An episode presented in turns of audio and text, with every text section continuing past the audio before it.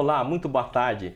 Bem-vindo né, ao quadro né, Mestre dos Derivativos. Bom, esse quadro fala sobre ações, opções, operações estruturadas, né? E antes de falar sobre opções, é importante você saber alguma coisa sobre ações. Afinal, a ação é o ativo subjacente que dá vida às opções, né? Então eu trouxe aqui, né, uma convidada muito querida, né, Caroline Francisco de Souza, né? Ela é cofundadora de um projeto maravilhoso que eu pude conhecer e por isso eu queria trazer ela aqui para os nossos espectadores, né? Conte um pouco do Jovens na Bolsa. É, boa tarde a todos. É, o Jovens na Bolsa começou é, há seis meses, é um uhum. projeto bem novo, uma startup, mas tudo começou é, comigo há uns dois anos atrás, quando eu, é, por acaso, vi um gráfico de day trade de um, de um colega. Nossa, então, tá. Ele me mostrou, uhum. falou, nossa, esse cara aqui ganhou 900 reais é, em um dia. Eu falei, nossa, como assim? Né? E aí fiquei super interessada. Ele falou: lê esse livro aqui tal, que foi o Pai Rico, Pai Pobre uhum. e os Segredos é, de uma Mente Milionária. Ah, tá. E aí você começou esse projeto? É, aí foi um pouquinho depois. Aí comecei a ler os livros, é, comecei a me interessar, comecei a estudar renda fixa. Sim. É, abri conta em corretora, conta digital, comecei a investir em tesouro direto e comecei a gostar e ver o quanto aquilo era importante.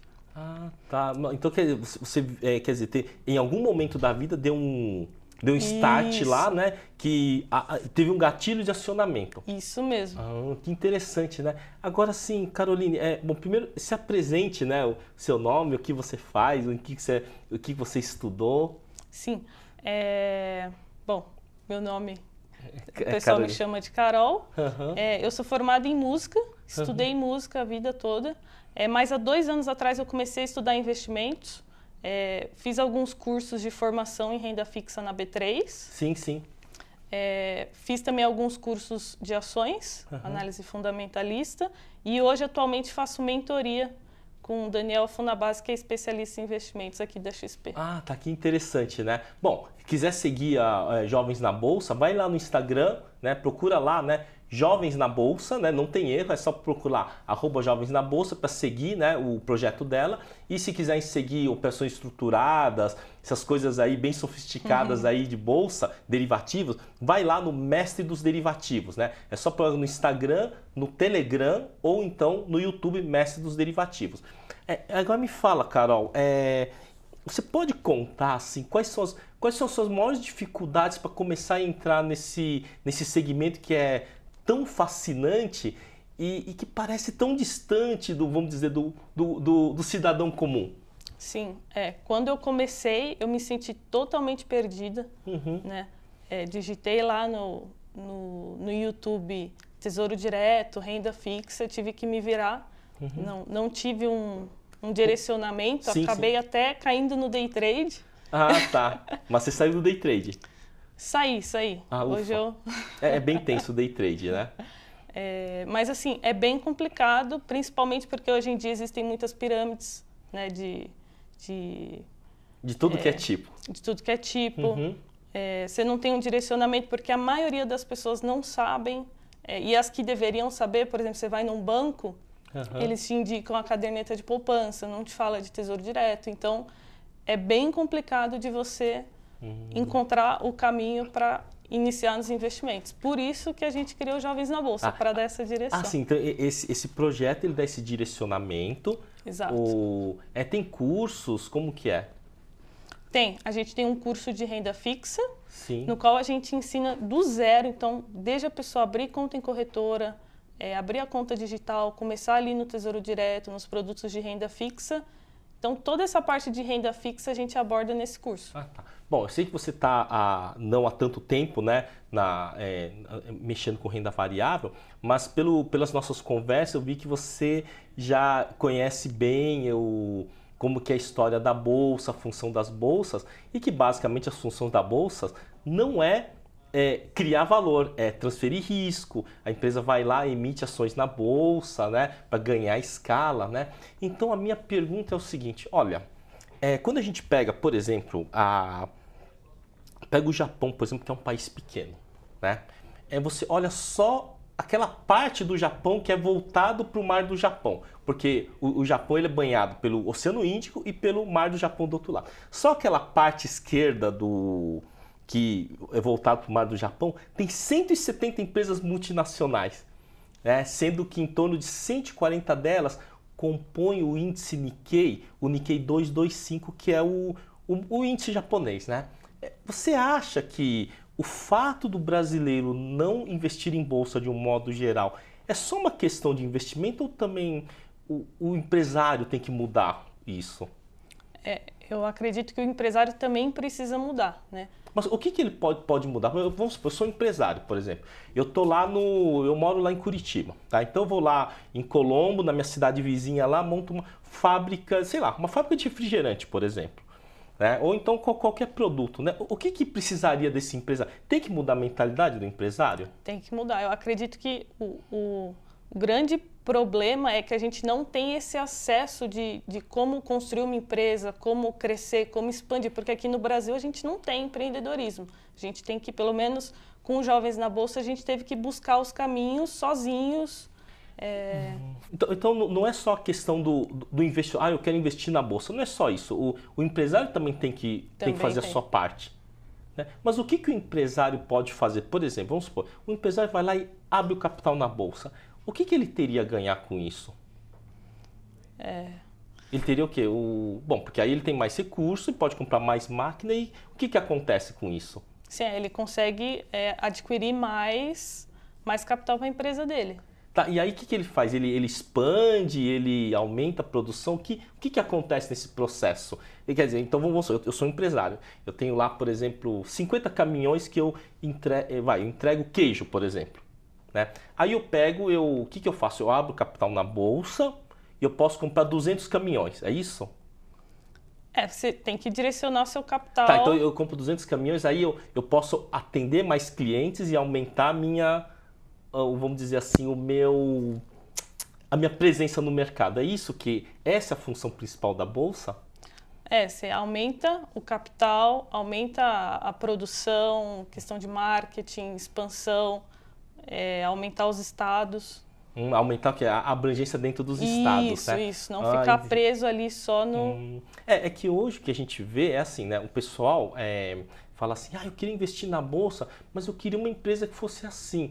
Então eu acho que aqui no mesmo aqui no Brasil, acho que até tem cliente para comprar ação. Talvez falte, é, vamos dizer, empresas que estejam dispostas a crescer e dar oportunidade de dos outros investirem nela também, né?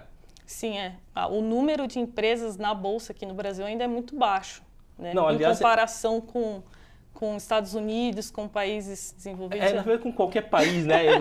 a gente pega, por exemplo, lá o índice turco, tem 300 e poucas empresas, né? A gente tem realmente um, uma questão aí de, de mentalidade empresarial que precisaria estar tá mudando, né? Sim, mas eu acho que já está começando a mudar, principalmente agora com, com a economia. Acredito que a economia vai começar a melhorar, passando a reforma da Previdência é, entrando na reforma tributária, as coisas vão começar a melhorar e eu acredito que é, as empresas também vão começar a crescer mais.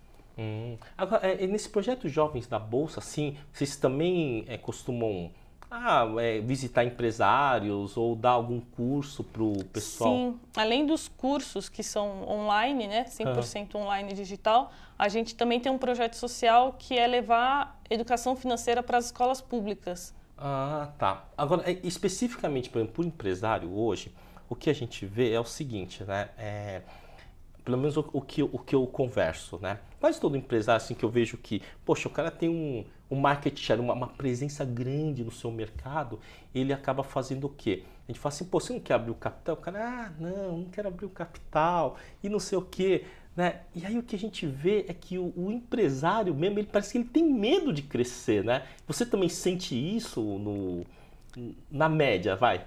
Sim, a maioria das pessoas tem esse, esse receio, né? Até mesmo de começar em renda fixa, as pessoas têm medo. Até para investir em tesouro direto, tem pessoas que têm um super receio. Hum, então imagina é. para o empresário, né? Pois é, né? Então, mas a mudança ela tem que ser recíproca, né? Tanto do, do investidor em, em busca de novas oportunidades, aplicar em alguma, alguma, vamos dizer, alguma empresa emergente, né? Assim como do empresário tem que mudar essa mentalidade, né? De querer controlar tudo. Porque uma vez que entra numa. Se ele lança ações na bolsa, ele tem que ter a contabilidade tudo direitinho lá, né? Exatamente. Acho que é, é, antes de dois anos do IPO, tem que já começar a ter a, todo o trabalho é, todo de o planejamento trabalho, tributário. Isso. Hum, então, ou seja, não é tão fácil assim, né? A pessoa... É, não é fácil, é um, é um processo caro, né? não é barato fazer um IPO, mas tem as suas, tem as suas vantagens, né? Tem as suas desvantagens e vantagens. Mas quando o empresário ele, ele abre lá a sua empresa, então ele, ele vende as suas ações para o é, pessoal que aposta na empresa. O que, que, o que, que ele tem que ele tem que remunerar esse acionista? Ele pode, é, a gente tem o pagamento de dividendos Sim. e juros sobre capital próprio. Então, quem investe em boas empresas, uhum. conforme a empresa vai dando o lucro, uhum. ela distribui, ela pode distribuir uma parte para os seus acionistas. Então, os acionistas recebem é, dividendos, cap, é, juros sobre capital próprio. Então, Sim. se você investe em boas empresas, elas vão, te, vão dar lucro e vai vir para o seu bolso. Ah, tá. É, tem um exemplo aí que o, o Ai, como é que chama aquele cara, aquele malucão lá? O Lucas Pitt, o Pitt ah, Money, né? Sei, sei. Ele, dá, ele dá um exemplo muito bom, né? Que você é quem comprou lá o, o Itaú, né, há 15, 20 anos atrás, ele só cresceu e todo ano foi pagando cada Lucra vez mais dividendos, né? Mas assim, no, por exemplo, na, é, nos Estados Unidos, a gente ouve falar que o cara compra é, como é que é? É buy, buy, hold? Como que é? Ah, é, é compra e senta em cima, mais ou é menos. É buy and hold. Isso, né? É, por que, que tem essa cultura? Porque lá as empresas, elas, é, elas têm uma política boa que possam continuar pagando dividendos ao longo do tempo? É, lá nos Estados Unidos eles já têm essa, essa tradição de investir na bolsa há muitos e muitos anos. Então, assim, é um país muito desenvolvido. Se eu não me engano, mais de 60% é, da, dos americanos investem em bolsa. Então, para eles é uma coisa comum. Né? Uhum. É diferente aqui do, é, a gente país. tem uma realmente uma é, não vou dizer assim uma falta de cultura, mas parece que falar de dinheiro parece que é um tabu aqui, né? É. E, e me fala uma coisa, você está lá conversando com as suas amigas, com seus amigos sobre bolsa, assim, eles te estranham muito? Como que é? Quando eu comecei, é, as pessoas estranhavam muito, então eu fui mu mudando o meu leque de pessoas com quem eu convivia né? Uhum. Então, conforme eu fui mudando, as pessoas que estavam ao meu redor são pessoas que eu posso conversar sobre bolsa de valores, investimento, empreendedorismo. Hum, tá. Ah, se você fosse pensar em alguma coisa do tipo, é, qual que é a maior barreira hoje, por exemplo, para um jovem que gostaria de entrar no mercado financeiro?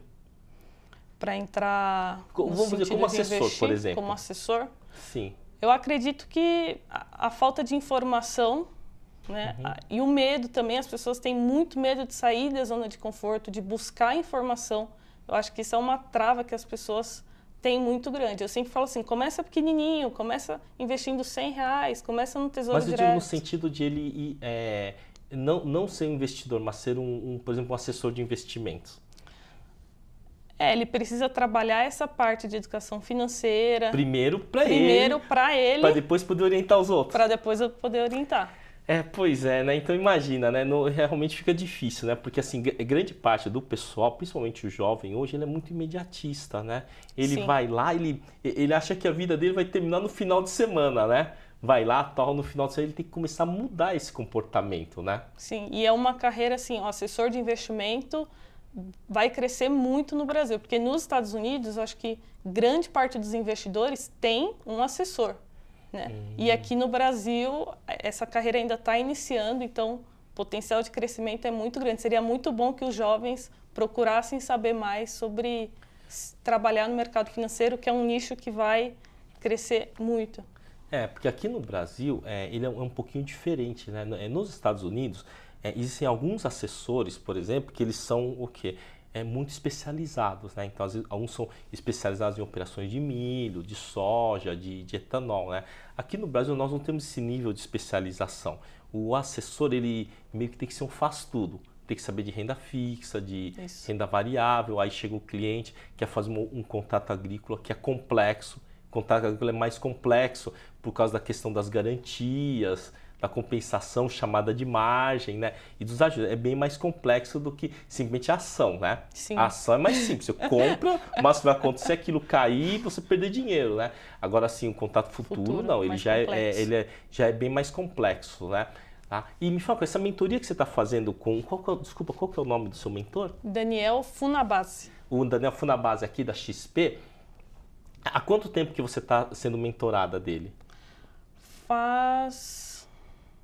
Acredito que uns dois, três meses. Tá? E você tem aprendido muito com ele? Como que é? Tem, a, a cobrança, a cobrança é alta. Ah, tá. É, e, e- e não pode deixar de ser. Afinal, quando você, independente de que corretora que você vai trabalhar como é, agente autônomo, né? Depois, você- é, você, quando que você vai fazer a sua prova de É, A gente- acredito que outubro. Tá. Então, depois que você tiver, você tem que entender que você está representando uma instituição. Sim. Então, a, a responsabilidade é grande, sem dúvida que as cobranças são, são grandes, né? Mas é bem interessante. Então, você fez música, eh, depois se música. interessou pelo mercado financeiro e aí você foi atrás. Isso. Você deve ter, nessa jornada, deve ter tido, assim, bom, tudo que é crítica, tudo que é É. é, opinião contrária e como é que você conseguiu superar isso? Porque não é fácil vencermos a ambiência. É, acho que tanto na área de investimentos como na área de empreendedorismo, eu sinto que assim, eu estou remando contra a maré. Então, assim, tem que fugir é, das pessoas, porque a maioria tem aquela mentalidade é, ah, de trabalhar CLT, ah, eu só não vou investir, eu só vou, eu quero comprar um carro, eu quero comprar uma casa, como se isso fosse investimento. Então, Como se fosse, fosse um final, né? No, é, é, é, o, o imó, o, carro, por exemplo, ele é um meio para você chegar em outro lugar. Ele não Sim. pode ser o, o final do seu, do seu investimento, porque se você investir em carro, você não vai poder se aposentar com ele, né? exatamente. Ah, mas é bem interessante, né? E nessa trajetória você tem aprendido bem. Então, é, o que eu queria dizer é por que, que eu trouxe a Carol aqui? Olha, é, eu estou cansado de ver pessoas dizendo, contando todas as suas histórias de sucesso e não dando a dica para quem está começando. E a Carol está começando agora. Ela está lutando aí para tirar o, é, o An- é, Ancor, né? Isso, O Ancor. Ancor, né, ela está sendo mentorada né, pe- por um é, assessor da XP, está tentando tirar essa, essa certificação e ela vai conseguir com certeza. E eu espero que nós possamos ter o prazer de você trabalhar dentro do nosso quadro de colaboradores. Né? Então, você que é jovem, que você está querendo entrar nessa área de investimento, olha, a Carol é um exemplo disso.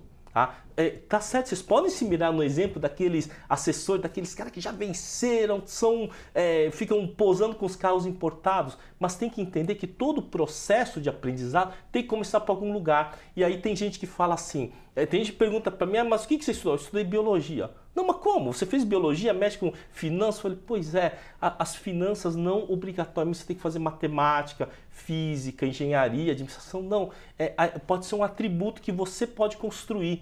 E é essa parte que é legal, sabe? A Carol é um exemplo, você fez música, você está entrando no, nesse meio, né? E você foi lá na Expert da XP, viu aquele mundaréu de Nossa. oportunidades, né? E é isso, né? É, então, para você que é jovem, vai um recado. Você quer ser assessor de investimento, né? Poxa, estuda, vai atrás.